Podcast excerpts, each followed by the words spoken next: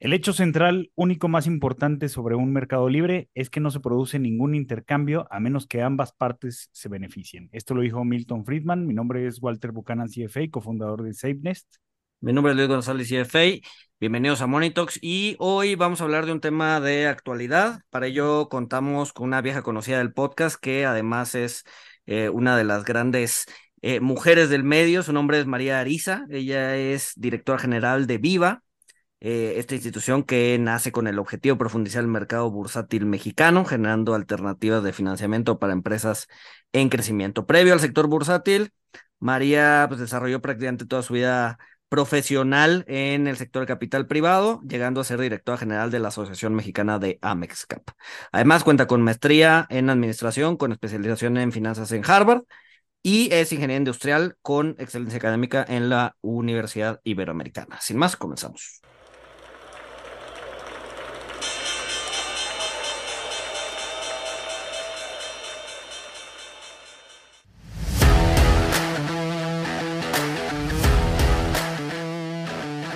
Monito, el otro lado de la moneda. Bueno, María, eh, amiga de Monitox, este, mil gracias por estar aquí de nuevo con nosotros para, para retomar un poquito, obviamente este capítulo está enfocado en lo que se viene, que es el, que es el listado simplificado, pero para retomar un poquito de dónde estamos parados hoy, de, de qué tamaño es el mercado mexicano de, capitales y de qué tamaño podría llegar a ser si, si las cosas siguen cambiando por el buen rumbo. Walter, muchísimas gracias. Luis, muchísimas gracias. Un enorme honor volver a recibir esta invitación a este podcast que sigo, me encanta. Eh, me encantan sus invitados y las discusiones y les agradezco muchísimo el espacio. Y, y, bueno, la verdad es que esta es una, una plática que hemos tenido en el pasado y que me emociona mucho eh, el tema, me apasiona el tema financiero, específicamente ahora el bursátil. Creo que México sigue con un mercado pequeño eh, en relación al tamaño de la economía y en relación al potencial que tiene en, eh, en nuestro país. Y, y tiene que ver con muchos factores y lo hemos platicado, pero lo que, lo que es cierto es que continuar haciendo lo que estábamos haciendo no iba a dar resultados distintos. Tenía, tenía que haber un cambio profundo en todos los sentidos para que pudiéramos ver algún tipo ¿no? de, de alternativa a los resultados que se tenían. Y esa era la intención de cuando nace Viva. Nace Viva y todo el mundo pues piensa, oye, pues es que no tiene sentido tener una segunda bolsa en un mercado que tiene 150 emisoras. Ese es el tamaño de nuestro mercado, Walter, a tu pregunta. 150 emisoras. En un país en donde ustedes saben perfectamente los números, o sea, el 99.9% de las empresas son empresas pequeñas y medianas, pero que tienen capacidad para llegar a los mercados y que tienen, eh, digamos, eh, el tamaño y, el, que están en ese proceso de institucionalización. Al menos yo te puedo decir que conozco solamente dentro de los portafolios de los fondos de capital privado, no menos de mí. Si a eso le sumamos empresas familiares que pueden o no querer entrar, pero pensemos que quisieran, y empresas medianas que hoy se financian únicamente a través eh, del sistema bancario y que puedan encontrar en el mercado una alternativa en ese sentido, pues estamos hablando de un número bien relevante. Entonces, si seguimos por el camino de pensar que el mercado eh, pues estaba diseñado para 150 empresas y que no cabía una segunda opción porque era muy pequeño, pues es como, ¿no? Decir, eh, pues me quedo con el 1% de las empresas y eso es lo que hay. Cuando el océano es enorme y cuando lo que hay que hacer es descubrirlo. Eh, y, y, si, y, si, y, si, necesitamos cambiar eh, eh, la estrategia, pues la tenemos que cambiar. Entonces, dentro de un modelo supervisado y, un, podría pensarse un commodity, pues Viva creo que ha venido a cambiar el mindset, no solamente en, en, en, relación a, a las empresas que están pensando en el mercado de forma distinta, también a, muchos de los intermediarios que empiezan a trabajar con otro tipo de empresas. También en relación a los participantes, a los inversionistas, eh, a la visión que hoy existe eh, eh, del sector bursátil. Y claramente eso nos lleva a este cambio de paradigma de pensar que había que modificar el status quo en relación a la manera de traer a las empresas a los mercados a través de una reforma tan profunda como la que se está proponiendo, en donde creemos que eh, se empieza a cerrar, aunque sea en una, en, una, en una pequeña medida, una brecha que estaba muy grande. Y esa brecha a la que me refiero es el tamaño de las empresas que llegan a los mercados, la sofisticación de estas empresas, el apetito que tienen los inversionistas de estas AAA eh, versus un mercado que debiera de poder ofrecer realmente una gama de otros vehículos, de otras empresas, de otras alternativas que, ofrezcan diferentes rendimientos a los inversionistas. A un mundo, a un, a un mundo inversionista mucho más robusto. Entonces, eso es lo que lleva en realidad eh, esta, esta propuesta que, que platicaremos más adelante, pero que básicamente es el resultado de un esfuerzo conjunto de muchas horas, de pelear por darnos un espacio, de decir, este mercado es para más, no para solamente los que conocemos, y cómo le hacemos para que eso se, eso se pueda hacer. Eh, de picar piedra, de sumar a todos, los, a todos los involucrados y a todos los participantes, de cerrar filas y de hacer una propuesta que si bien no va a ser eh, la, ¿no? Eh, la panacea o el, el, el cambio completo de, de, un mercado a otro y, de un día a otro, empezamos a dar pasos en el sentido correcto. Quisiera decirles, o sea, la gente me pregunta, ¿no? Es que no puede ser, este, ¿tú cómo ves los mercados? ¿Por qué seguimos con este mercado tan poco profundo y tal y cual? Es cierto, son, muchas, son muchos temas, ustedes más que nadie lo conocen, son, son muchas problemáticas en diferentes ámbitos de aristas que hay que ir eh, trabajando. Por supuesto, uno tiene que ver definitivamente con el tema de cultura, eh, de educación, de acceso, de inclusión, eh, de apetito, de incentivos correctos, de evaluaciones, de participantes, de profundidad. Eso son muchas cosas. Esta ley no, no, no ataca todo eso, por supuesto no. Ataca tal vez la cara de la moneda que tiene que ver más con la oferta, más con cómo le hacemos para que haya más empresas que hoy vean a los mercados de una forma más sencilla. ¿Tenemos que seguir atacando los otros puntos? Por supuesto que sí. Y lo estamos haciendo. O sea, nosotros llevamos cinco años de sol a sol para, atacar estos, todos los temas. Y lo seguiremos haciendo porque estamos convencidos que trabajando duro y haciendo las cosas diferentes se obtienen resultados diferentes. Pero sí creo que sin pensar que esto va a ser la panacea, es el paso, es un paso más. Es, un, es el juego del huevo y la gallina, ¿verdad? O sea, ¿qué va primero? ¿La oferta, la demanda? Te diría, eh, muchas personas piensan que no hay demanda porque no hay oferta. Demanda me refiero a, apetito, interés de los inversionistas. Muchas personas piensan que no hay oferta porque no hay demanda. Yo creo que es la combinación de las dos cosas. Creo que hay muchas empresas allá afuera que en verdad, y, y lo digo con conocimiento de causa, tienen interés de salir, han hecho el trabajo de institucionalizarse, de trabajar, de caminar hacia el mercado, inclusive a priori a todo a esta nueva ley y que cuando llegan al mercado no lo logran, no logran esta emisión. ¿Por qué, por qué no lo logran? Eh, eh, o sea, ahí, ahí es donde radica el espíritu de esta ley en, en, en, en ese último paso? O... No, fíjate que, fíjate que no, eh, Luis, porque, porque esta ley lo que hace es justamente, eh, y ahorita lo platicamos, eficientar el proceso. Okay. Estas empresas ya lo hicieron, ya lo caminaron, se tardaron. Mira, llevamos cinco años. Hay, hay empresas con las que llevamos trabajando más de tres.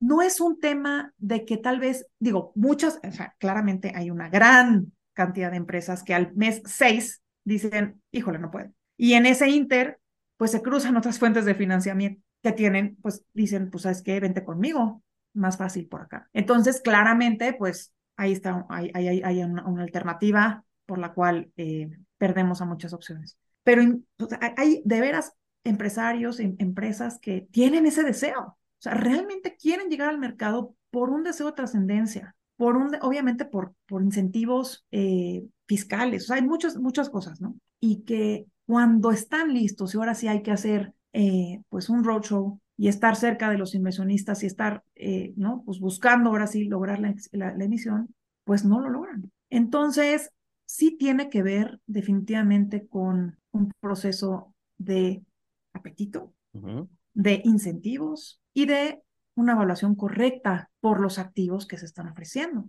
Porque si tú eres un empresario, Luisín, llevas construyendo tu negocio durante muchos años, con mucho sacrificio, con mucho esfuerzo, y tú sabes lo que vale esa empresa, porque si hicieras una transacción privada, es más, tú tienes una evaluación a priori, o sea, antes de hacer cualquier, cualquier tipo de negociación. Conoces más o menos en qué rango puede estar la evaluación de tu compañía y te acercas al mercado y cuando llegas con los inversionistas, esa evaluación no refleja el valor real de tu empresa. Entiendo que tiene que haber, ¿no? O sea, un cierto kicker para que haya, para que haya apetito, pero también tiene que haber incentivos de los dos lados, ¿verdad? Tanto de la empresa para poder llegar al mercado y decir, ok, o sea, hay una evaluación que, es justa.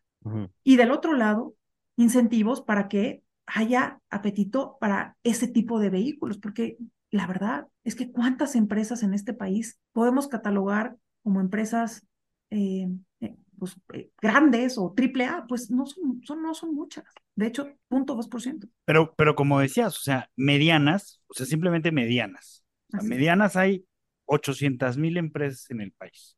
Así O sea, y de hecho, ahorita yo, yo me puse a pensar, pues sí, todo el mundo conoce el, el Standard Poor's y las large cap o, las mega cap. O sea, pero en Estados Unidos inclusive hay vehículos para, para invertir, o sea, hay gran capitalización, mediana capitalización, pequeña capitalización. O sea, y, e incluso hay vehículos que les llaman micro cap, o sea, micro capitalización, que estaba viendo un ETF que tiene 1.722 empresas y todavía hay este, lo que le llaman nanocaps. Entonces, o sea, sí. No, no, no es un tema, o sea, que como, como están las cosas actuales, o sea, esas 800 mil empresas, que son empresas que pueden llegar a tener ventas anuales de más de 250 millones de pesos, sí. Pues realmente, o sea... ¿Por qué no las vemos? No? Y, y, y, y luego también recibo comentarios, no, a ver, es que, o sea, nosotros no, como inversionista, pues no podemos poner eh, tickets pequeños, entonces tenemos que hacer inversiones en, en vehículos, ¿no? en, trackers, en, en, ETFs que, con, que, ¿no? que hagan un eh, conjunto y que eso pues tenga un, otro tamaño. Lo entiendo. Eh, además, o sea, lo promuevo. Tiene, tiene sentido. ¿Cómo quieres construir un, un vehículo, un tracker, si esas empresas no se están listando? O sea, primero tienes que llevar esas empresas a la bolsa y después construir vehículos alrededor de eso. Entonces, necesitamos todos los pasos. O sea, hoy en día, para una empresa mediana, o sea, no, no está ni en el radar listarse. Mira, yo creo que en la visión de la empresa, en muchas sí, en muchas no. En la visión del, em, inversionista, te diría, eh, tenemos una poca profundidad eh, de inversionistas que están activamente eh, eh, haciendo, haciendo este tipo de inversiones en empresas medianas.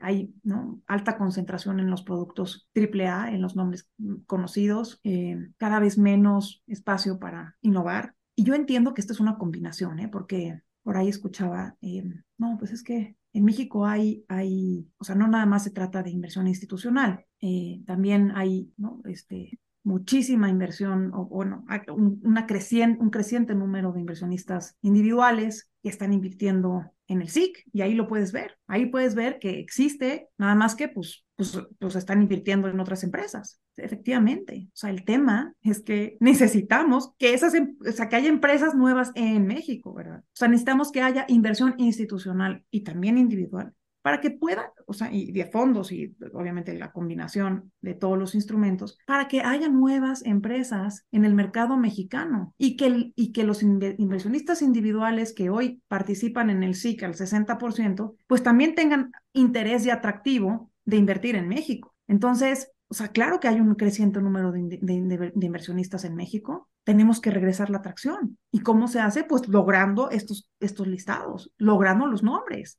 trayendo a México eh, empresas que hoy se están a otro lado, porque ahí está otro ejemplo. Hoy es que no hay empresas, no, es que sí las hay, tan las hay que las veo, que las veo que, se, que están buscando alternativas que no son México. Entonces, no quiere decir que las empresas no volteen a ver al mercado. Quiere decir que en México no somos competitivos. Y si las queremos acá y queremos seguir atrayendo inversión, pues las tenemos que, las, tenemos que hacer un mercado competitivo. En la medida en la que traigamos y logremos que haya una mayor diversidad, eh, por supuesto, de, de, empresas, pero también profundidad de inversionistas. Esto se vuelve un círculo virtuoso. Que era, era, lo que te iba a preguntar, o sea, pareciera que el apetito de los inversionistas, o sea, y no hablo de los inversionistas locales nada más, sino también de los globales, pareciera que ahí está, ¿no? Porque digo, hemos visto una, una ola de fondos de capital privado muy interesados en invertir en México y en todo Latinoamérica, ¿no?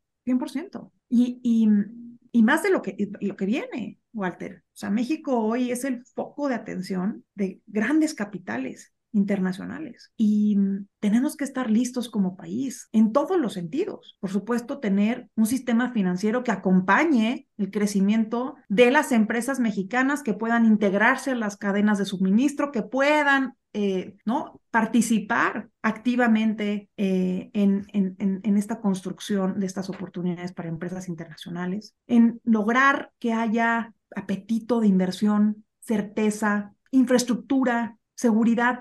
O sea, todo tiene que venir junto, ¿verdad? La, la, cosa que nos toca a nosotros es velar porque el mercado sea competitivo, porque las condiciones para que las empresas encuentren un financiamiento eh, eficiente a través del mercado estén. Nosotros creemos que, por supuesto que hay apetito, hay que saberlo analizar, hay que traerlo. Eh, hay muchas empresas, Walter, que a mí me ha tocado verlas crecer de cero y que hoy son unicornios, que son unicornios, que son empresas que están haciendo verdaderamente modelos de negocio bien interesantes, que atraen capital internacional de todos lados y que a mí no me gustaría que terminaran como, como, como, una, como una oportunidad eh, que no, está, que no esté eh, eh, en, las, en, en, la economía, en las manos de, de nosotros. ¿no?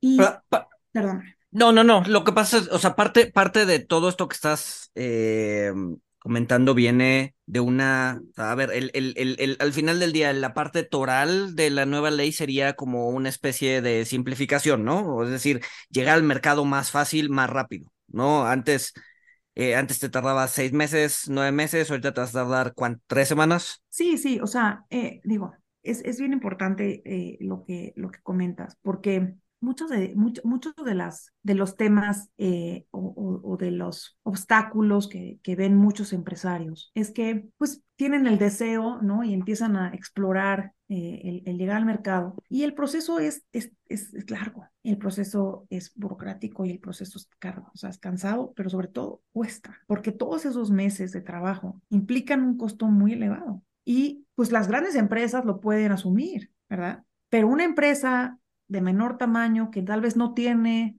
eh, un departamento especial de ese tipo, pues, le, o sea, ¿no? Este, la lleva a una desconcentración, a, una utilización de recursos de, otras cosas. Se empieza con, una, con un tema de carga y de costos que, pues, definitivamente implica, o sea, implica eh, eh, pues, este, que, se, que, se, que se echen para atrás, ¿no? No, no todas, pero entonces, yo creo que este proceso de simplificación tiene que ver con este nuevo segmento diseñado para empresas que quieran hacer una emisión de deuda y de o de capitales eh, en el mercado de una forma más expedita, más eficiente, porque esta emisión está eh, focalizada o está buscando inversión institucional o calificada. No son emisiones que van dirigidos, dirigidas al, al gran público inversionista. Y por lo tanto, todo el proceso que, que, involucra al regulador en ese sentido tiene que ver, por supuesto, con esta eh, eh, visual, o sea, visión, regulación y protección a estos, a, estos inversionistas. Entonces, dado que estos inversionistas de pantalón largo que le llamamos, tienen los procesos muy armados, estructurados, due diligence muy profundos, entienden y comprenden los riesgos que toman eh, eh, al, al, participar en, en, cualquier emisión. Entonces, el proceso debe de, debe de hacerse mucho más eficiente. Obviamente, esto le abre la puerta a empresas que, eh, por su condición, su tamaño, su madurez, pues decidan irse con un inversionista institucional o calificado que a una, o sea, que de todas maneras va a, obviamente hacer un, una, un análisis muy profundo de esta emisión, pero que los tiempos son distintos y los costos son distintos. Entonces, creo que, los, creo que esta es una, una, una, eh, una propuesta en la que debiéramos de ver a más empresas que desean llegar a los mercados, que, que inclusive inversionistas quieren ver en los mercados, pero que todo el proceso se vuelve más tedioso y eh, de esta forma pues se hace eh, todo mucho más eficiente. Y del otro lado, a los inversionistas yo pienso que claramente veremos eso, que, que, seguirán haciendo un, un, un, due diligence profundo y demás, pero se está visualizando también la propuesta de vehículos, por ejemplo, fondos de cobertura, en donde eh, estos inversionistas tengan pues a través de estos vehículos con mandatos más flexibles, pues una oferta eh, de productos más amplia. Y eso también incluye eh, productos que tengan más, más riesgo, más, pues, diferente, diferente visión que lo que, que lo que puede tomar otro, otro tipo de fondo.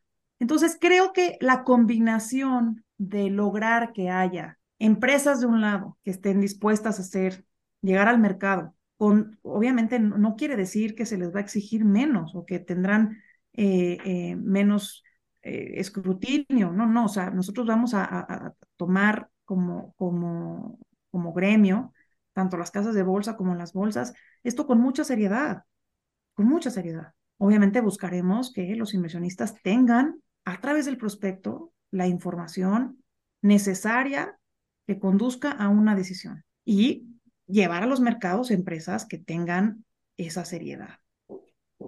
Que, que, que, es un tema que, que, manejaba, que maneja la ley, ¿no? Porque, y, que, y que ha estado bastante sonado, que es el tema de la regulación, ¿no? Al parecer, o sea, la Comisión Nacional no va a regular estas nuevas emisiones, sino las va a regular las casas de bolsa y los y, y, la, y las bolsas, ¿no? Entonces, ¿cómo evitas que, que, los, que, o sea, que no haya un conflicto de interés, ¿no? Porque obviamente, tanto para las casas de bolsas como para, la, como para las dos bolsas existe, todo, o sea, está el incentivo puesto para emitir pues, todo lo que se pueda, ¿no? Porque eso genera fees, porque eso genera negocio, porque eso genera, ¿no? Pero a la vez van a regular estas nuevas emisiones. Entonces, ¿cómo, cómo, cómo evitas ese? Es que, es que, de nuevo, la decisión al final es del propio inversionista, Luis. O sea, nosotros, independientemente de la ley, yo lo que hago es promover que las empresas lleguen al mercado, ¿estás de acuerdo? Em, y uno pensaría, ah, no, pues es que o sea, María tiene conflicto de interés porque quiere llevar empresas al mercado y entonces este, gana un fee. Pudieras pensarlo así. Este es un, este es un, un, segmento, un segmento diferente, vamos a decirlo así, que, va, que de hecho no, no opera en otro libro, opera en el libro principal, em, pero que al final la decisión de ese producto en el mercado va a depender del apetito del inversionista por ese producto, no de la bolsa, ni, ni de la casa de bolsa. O sea, yo por supuesto que quiero llevar empresas al mercado, por supuesto, que además yo creo que el mercado es, el, eh, es la plataforma en donde a través de transparencia y, y gobernanza le das a la empresa sostenibilidad yo veo el mercado como una plataforma fundamental para el crecimiento de una economía, porque está vigilada, porque tiene escrutinio de inversionistas, porque está regulada, porque obviamente eh, todos los que participamos lo queremos hacer de la mejor forma, ¿verdad? Porque no es, un, no es algo que se, se, se opera en privado, está la luz, pero además creo que es la plataforma idónea para que una empresa que así lo quiera, tenga, se allegue de recursos de forma indefinida. O sea, si una empresa actúa correctamente en el mercado, probablemente pueda acceder a recursos de la forma eh, más eficiente y menos, o sea, y, y, con menos costo eh, para, la, para la empresa, para su crecimiento, una y otra vez. Entonces, no, no creo que yo tenga conflicto en proponerle a los inversionistas opciones que creo que son empresas que han decidido, porque es un, porque cuesta mucho, o sea, estar en el mercado no es, este, ah, mañana quiero estar en el mercado. Un proceso que requiere mucha, este, mucho trabajo. Esos, esas empresas que quieren dar ese paso y que quieren convertirse en un vehículo eh, invertible de crecimiento y de generador de un rendimiento, que se pueda. Ya decidirá el, el inversionista si entra o no dentro de su espectro, de su, de, su apetito. Obviamente, ¿qué quiero? Pues que quiero que se den las dos cosas, como se dan en otros países.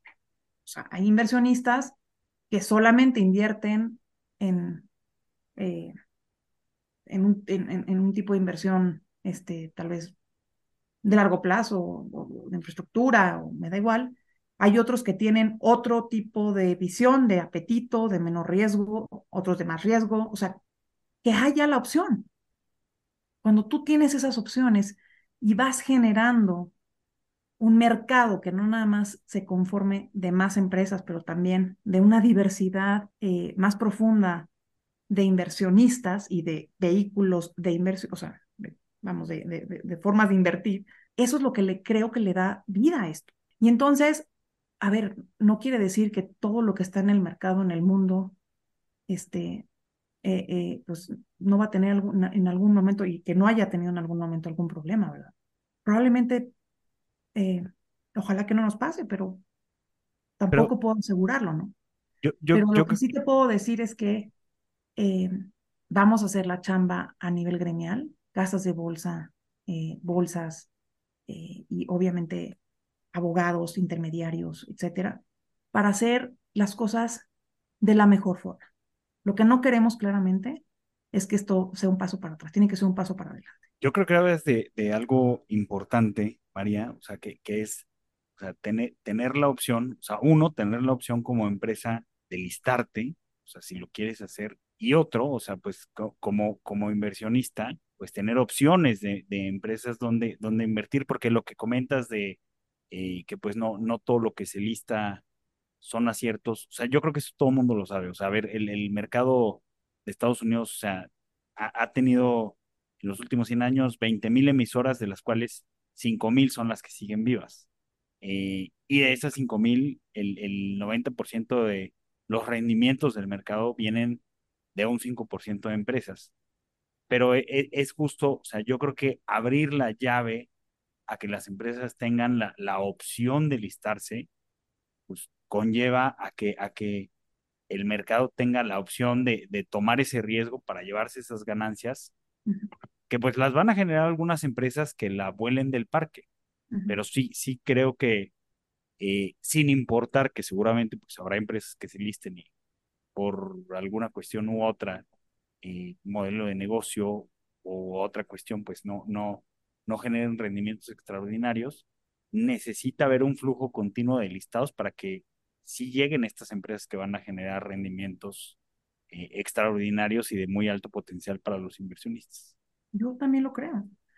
Y, y además las buenas historias que van a ver, porque tampoco es un tema eh, que no hayamos visto suceder eh, con, anterioridad, o sea, no estamos inventando el hilo negro, ¿verdad?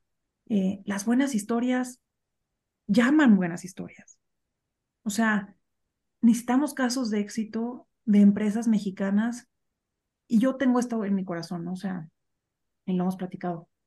Eh, todo lo que hemos construido de este ecosistema eh, de capital en México, llámese venture, eh, private equity, todo, todo este sistema y ecosistema emprendedor, innovador, que le hemos dedicado muchos años, mucho esfuerzo, eh, mucho trabajo, mucha profesionalización, obviamente también eh, tuvo una curva muy fuerte y no todos los fondos fueron exitosos, ni lo son, ¿no? Y, y, los que no son y los que no, y los que no fueron, pues fueron parte también del proceso de crecimiento y maduración.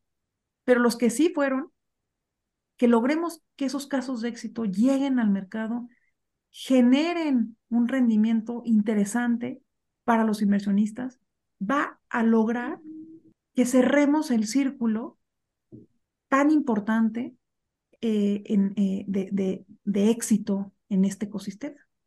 Porque si nosotros no cerramos el círculo, no logramos regresar, darle liquidez a los inversionistas, pero además con buenos rendimientos, es muy difícil que continuemos un proceso de levantamiento y de inversión para siempre. O sea, o sea no, no funciona. Necesitamos un mercado que sea una, una de las alternativas que yo veo claramente como una de las más importantes, pero no es la única, que le genere a nuestro ecosistema de capital, emprendedor y de private equity y demás, un mercado que le genere liquidez, salidas, desinversión, éxito.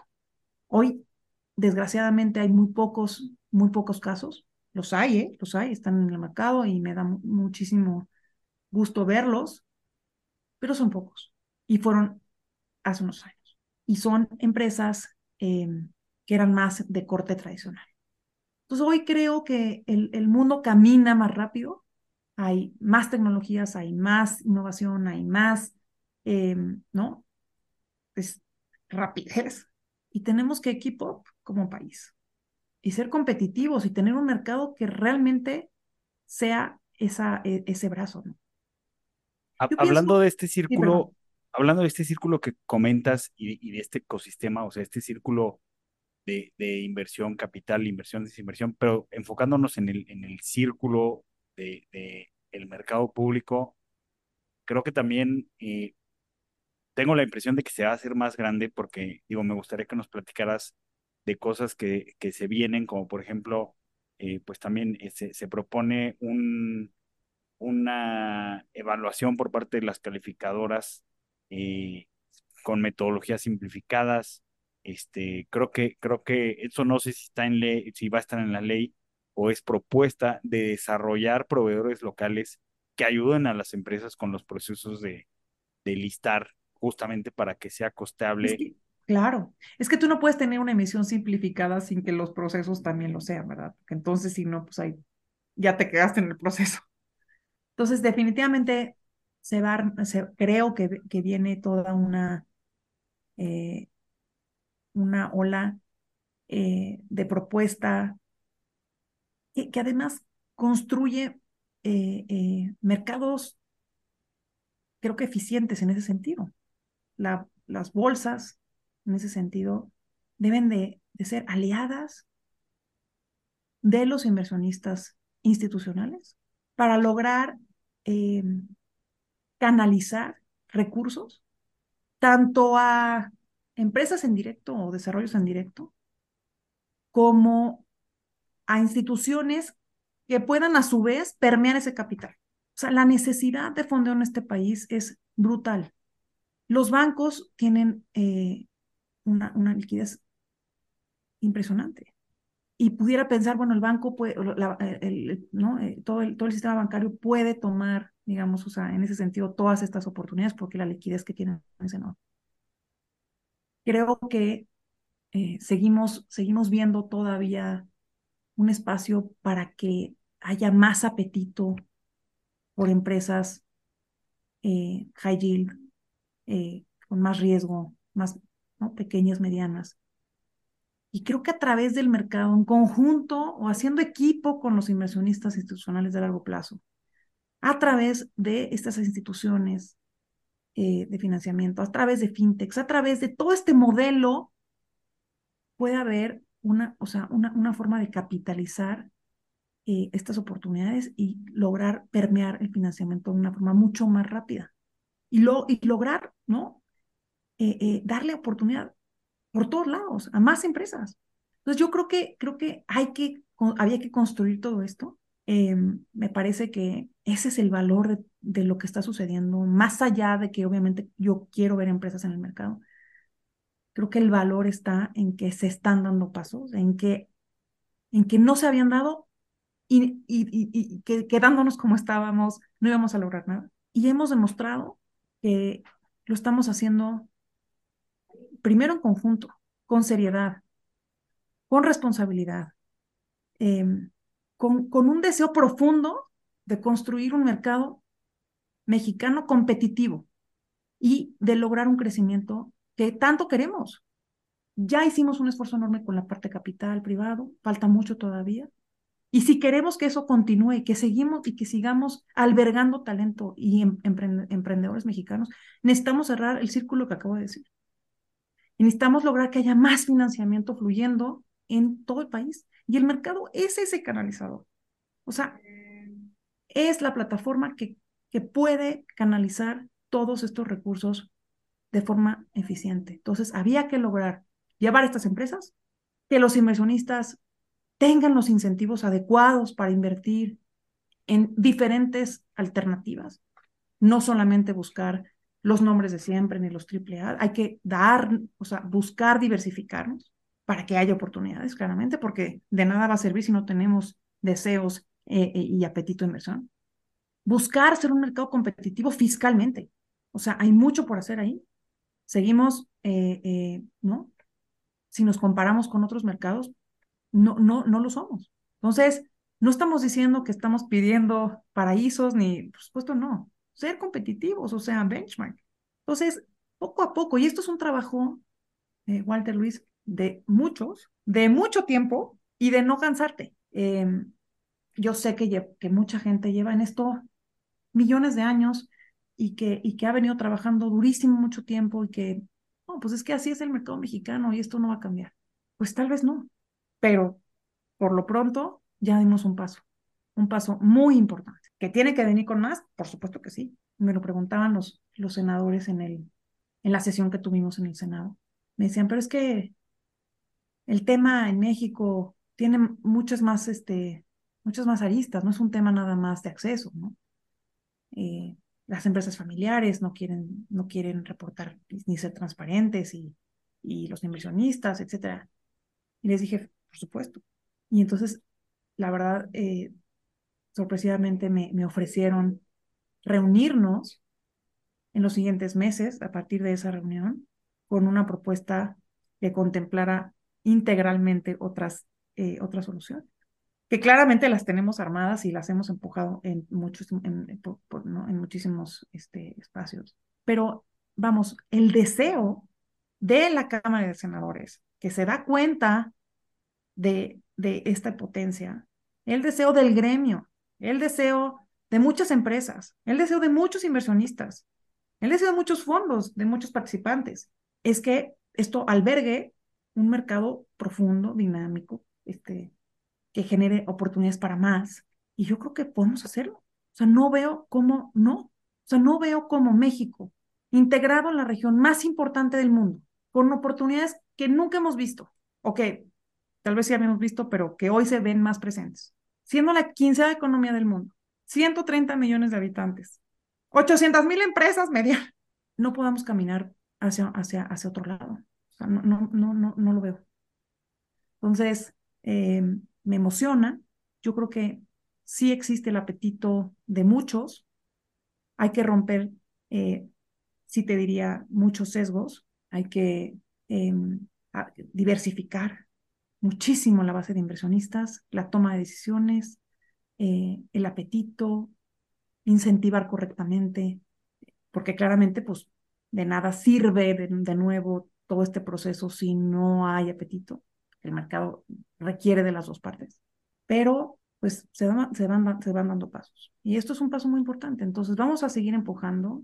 Em, creo que también esta apertura de los vehículos es importante porque además le abre la puerta a nuevos participantes, asesores independientes, inversionistas, eh, que tengan, que quieran tener una plataforma mucho más flexible, más abierta, en donde puedan meter diferentes activos. O sea, se han acercado a nosotros, a, Viva, varios, a decirme, oye, me gusta muchísimo, ¿cómo lo hago? ¿Cómo pongo un fondo? ¿Cómo hago mi, mi, fondo de cobertura? O sea, hay interés. Entonces, me parece que em, no va a ser la panacea y va, va, va a tardar en, en, en, permear. Hay que hablar con muchas empresas, hay que estar en el día a día, ¿no? Este, yendo por todos lados y eso es lo que seguramente me, ven haciendo, ¿no? Estoy mucho tiempo haciendo promoción y fuera y hablando y tratando de, de, ¿no? buscar las alternativas, pero, pero bueno, pues contenta, eh, con, una, con, un deseo profundo de, de hacer un cambio, em, que además comparto con muchísimos miembros de, este gremio. Me, da muchísimo gusto haber conocido gente muy comprometida, eh, tener buenos amigos y pues ganarme a los que todavía no me quieren. Tengo mucho por hacer. Oye, María, para cerrar, para cerrar eh, un poco eh, este capítulo, ¿qué sigue? O sea, que ya está la ley, viene obviamente un esfuerzo grandísimo para hacer, o sea, para, para llevarla a cabo la adopción, que la gente se dé cuenta de que tiene las puertas abiertas para, para emitir, que es mucho más fácil. ¿Qué, qué, qué falta? ¿Qué, o sea, después de eso, que También hablamos de, de también los cambios que se están haciendo en las estructuras de las empresas emisoras ya, ¿no? También viene un, un, tema eh, bien relevante en ese sentido, ¿no? O sea, por ejemplo, eh, tú recordarás que eh, las empresas que, que, salían como SAPIB, por ejemplo, tenían una adopción forzosa a volverse SAP después de 10 años, ¿no? O cuando alcanzaran, me parece que, este, 250 millones de UDIs. Entonces, eso es, por ejemplo, eso se deroga y entonces, pues tú ya puedes este, permanecer como SAPI, eh, como SAPIB eh, por el tiempo que, que quieras. Eh, y eso es bien interesante, ¿no? Em, el tema, por ejemplo, de la emisión de acciones distintas a las ordinarias, em, el poder engrapar la circulación de dos o más series accionarias. Em, eso también es bien importante porque nosotros encontrábamos, Luis, que muchos empresarios, por el miedo a perder el control, eh, pues no hacían eh, más emisiones, ¿no? Por este tema de, eh, de las series de control. Y, y, entonces también, o sea, también hemos recibido comentarios, no, pero pues eso va en contra este, de mercado, etcétera. Y, bueno, yo lo que pienso es que, a ver, em, de nuevo, es una decisión del inversionista. O sea, el, el, empresario tiene la oportunidad de emitir más acciones sin que pueda, sin que, sin que pierda el control, vamos a decirlo así, que la empresa tenga más emisiones eh, que estén en los mercados bursátiles, que inclusive pueda eh, emitir diferentes series y engraparlas. Y entonces eso, pues, te puede dar tal vez eh, una acción de voto contra, eh, engrapada con tres. Y entonces eso, como inversionista, pues, lo puedes comprar o no, es tu decisión, pero pues le da más flexibilidad, más apertura al propio empresario, inclusive generarle más eh, liquidez a, a, las acciones. Entonces, esto también creo que genera un espacio bien interesante para, los, eh, para las empresas. Entonces, son cosas que, que hacían falta y creo que había que modernizar el, el, sistema bursátil. No se había dado eh, cambios parecidos. son importantes. Entonces, estamos hablando de que los cambios son no solamente para atraer nuevas emisoras, sino también para lograr que las emisoras que hoy están en el mercado tengan más flexibilidad, para lograr que haya más vehículos eh, diseñados para poder invertir en, diferentes activos, para lograr que ojalá eh, un mayor número de inversionistas nacionales e internacionales eh, estén atraídos al mercado mexicano dada la diversidad que puede existir. Y que eso vuelva, se vuelva pues, un, círculo virtuoso que empiece a generarle eh, potencia a esto. ¿Qué sigue? Em, a ver, no me aprietes, pero yo no voy a parar. o sea, tenemos que, tenemos que lograr, o sea, ¿no? Este, pues un chorro de cosas. O sea, ya que salga ahí te tienen en el Senado y en las cámaras. O sea, falta, faltan muchas cosas, este, no, mucho, mucha, eh, mucho trabajo en la parte de demanda, mucho trabajo en la parte fiscal, mucho trabajo en la parte de educación, este, de, seguir fomentando cultura. eh, de seguir incentivando correctamente. O sea, hay muchas cosas que faltan y que hay que seguir, hay que seguir. Este, ¿Cómo me imagino esto tal vez en los próximos 10 años? Pues me imagino un mercado este, potencialmente más integrado, inclusive, este, en donde haya este, una verdadera inclusión, eh, en donde la tecnología, que obviamente ya no nos metimos, pero que va a ser un cambio brutal en la forma en la que conocemos eh, de hacer finanzas en este país, va a ser, va a ser cambios espectaculares. Y tenemos que estar al día. Y tenemos que lograr además traer estas empresas que nos ayuden hacer, eh, a, tener un, un, mercado mucho más inclusivo y potente, pero que además eh, pues sean eh, invertibles, ¿no? Me encanta pensar lo que viene. Me, este, creo que estamos en un momento honestamente de transición. Em, y México está parado en medio. ¿Estás optimista respecto a lo que, o sea... Mira, me da miedo, como a todos, ¿verdad? Decirte que, que, lo veo todo positivo, pues no lo sé. Em, porque claramente, pues, tiene sus riesgos, ¿verdad? O sea, puede, puede existir inclusive una, una, una, una, una mayor, una mayor brecha eh, y, y, eso pues provocar más inequidad en muchos aspectos.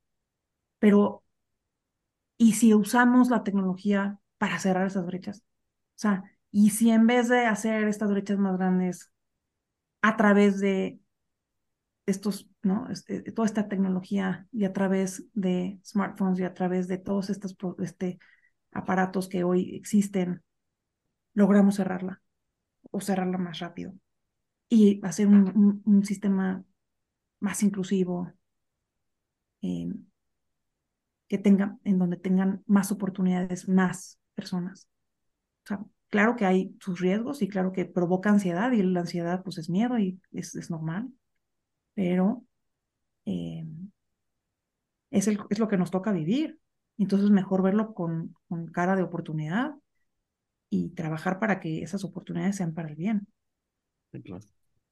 Claro. Yo, ¿Te da miedo? ¿A ti te da miedo? pues sí, a ver. Muy, Luis es muy pesimista. no, no, no. El, el, futuro es de los pesimistas, Walter.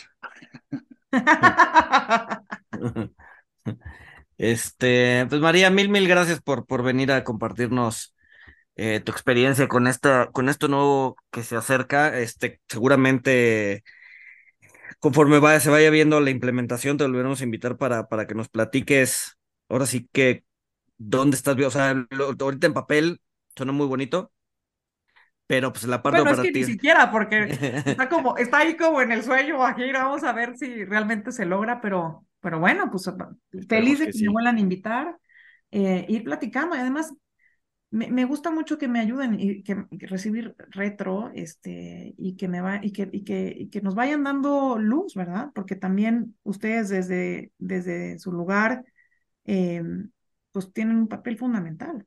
Entonces, el hecho de que pues todos estemos trabajando porque todos queremos que esto funcione, pues nos, nos obliga a todos a, a responsabilizarnos. Claro. María, mil, mil gracias de nuevo. Este, mucha suerte con lo que viene. Este, obviamente todos desde nuestra trinchera te vamos a estar apoyando. Este. A todos, a todos. Sí, claro, sí, claro. Este, pero cada quien tiene que hacer lo suyo de su trinchera. Digo, a ti te tocó la trinchera mayor, pero. pero, pero bueno, se hace lo que, lo que se puede desde donde estamos parados. Eh, y pues nada, Walter, no sé si quieres agregar algo más.